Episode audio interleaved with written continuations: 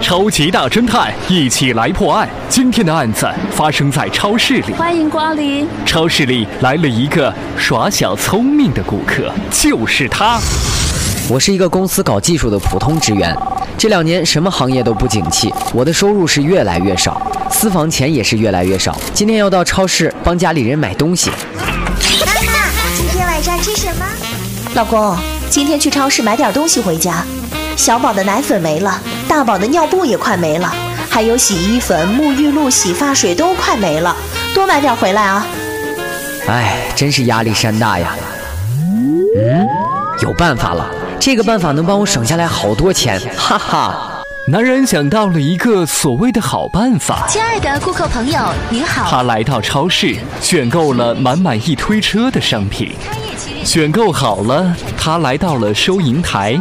先生您好，请出示您的会员卡。好的，吃的放心，吃的健康，为满足本社区消费者及我买的就这么多。单位实际需求。一共三十块四。好的，我怎么感觉不对？这么多东西才三十块四。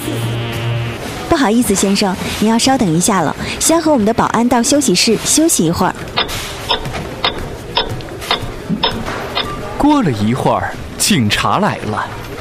警察先生，我们超市遇上小偷了。哦，什么情况？